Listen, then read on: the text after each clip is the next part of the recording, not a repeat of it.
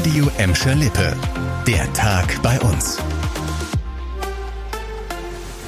Mit dir Kübner, hallo zusammen.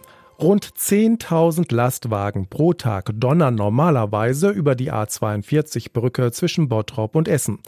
Seit Dezember ist die marode Brücke jetzt schon für den gesamten Verkehr gesperrt. Auf den Umgehungsstraßen gibt es deshalb Tag für Tag lange Staus. Heute hat der Chef der Autobahn GmbH den genervten Autofahrern und Anwohnern Hoffnung gemacht. Passiert ist das in einer Sondersitzung des NRW-Verkehrsausschusses. Am Tisch saßen nicht nur Vertreter von Land und Bund, sondern auch von verschiedenen Verkehrsbehörden. Und mit dabei auch Bottrops Oberbürgermeister Bernd Tischler. Und in dieser Sitzung hat die Autobahn GmbH dann tatsächlich versprochen, dass sich die Verkehrssituation in den nächsten Wochen entspannen wird. Vielleicht können schon ab März wieder Autos über die Brücke fahren. Und das hört sich nach Entwarnung an. Die marode Brücke muss nach jetzigem Stand nicht abgerissen werden, sondern könne ertüchtigt werden, wie es so schön im Amtsdeutsch heißt. Und Oberbürgermeister Bernd Tischler hatte dann in Sachen Straßenschäden auf den Umgehungsstrecken auch noch eine gute Nachricht aus Düsseldorf. Nur auf Nachfrage, aber immerhin habe ich ja dann äh, zum Schluss noch ähm, die Aussage vom Minister und vom Ausschuss bekommen, äh, ja, wir lassen die Städte nicht alleine mit den Kosten. Ihr könnt sicher sein, dass wir euch äh, helfen werden. Seit der Brückensperrung im Dezember gibt es auf den Straßen drumherum lange Staus. Viele Betriebe befürchten dadurch höhere Kosten und andere wirtschaftliche Nachteile. Wirtschaftsverbände und Gewerkschaften haben deshalb schon vor der Sitzung Druck für schnelle Lösungen der Verkehrsprobleme in Bottrop und Umgebung gemacht. Jetzt zu einer anderen maroden Autobahnbrücke bei uns im Ruhrgebiet. Die Planer sprechen von einem Meilenstein, der da heute auf der A43 Großbaustelle zwischen Herne und Recklinghausen passiert ist.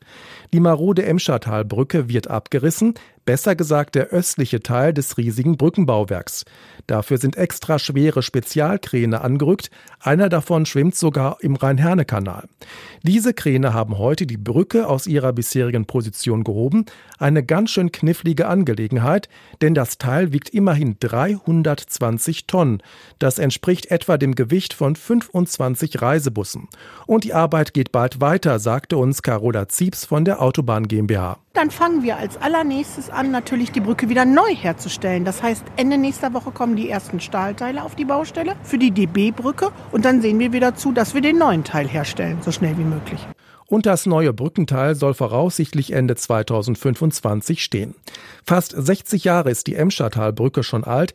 Sie ist nicht einfach eine Brücke, sondern besteht aus drei Teilen, die Bahngleise Emscher und Kanal überspannen. Sie ist bei Autofahrern auch aus Gladbeck, Bottrop und Gelsenkirchen vor allem wegen der Schrankenanlage bekannt, die schwere Lkw ableiten soll. Von der Autobahn ab in die Natur. Tierschützer werden bestimmt jubeln, manche Landwirte eher verzweifeln. Problemwölfin Gloria, die ja auch in Kirchhellen Tiere gerissen hat, darf nicht getötet werden. Das hat das Verwaltungsgericht Düsseldorf heute entschieden und damit Eilanträgen von Umweltverbänden stattgegeben. Für die Tötung des Tieres hatte der zuständige Kreis Wesel eine Ausnahmegenehmigung erlassen, denn Wölfe sind bei uns streng geschützt. Für die Richter war klar, dass der Kreis nicht ausreichend erklärt hat, dass durch Gloria für die Landwirtschaft ein ernstzunehmender Schaden drohe. Schon seit Jahren ist Gloria im Wolfsgebiet Schermbeck unterwegs, zu dem auch der Bottropper Norden gehört. Immer wieder springt sie über Schutzzäune und tötet vor allem Nutztiere. Das war der Tag bei uns im Radio und als Podcast. Aktuelle Nachrichten aus Gladbeck, Bottrop und Gelsenkirchen findet ihr jederzeit auf radioemschalippe.de und in unserer App.